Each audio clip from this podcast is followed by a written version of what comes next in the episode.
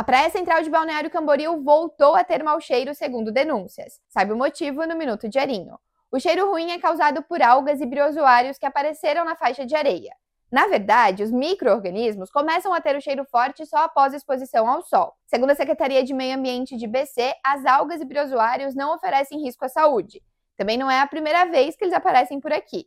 No verão, é mais comum que os micro-organismos apareçam em grande quantidade porque é a época de reprodução desses animais.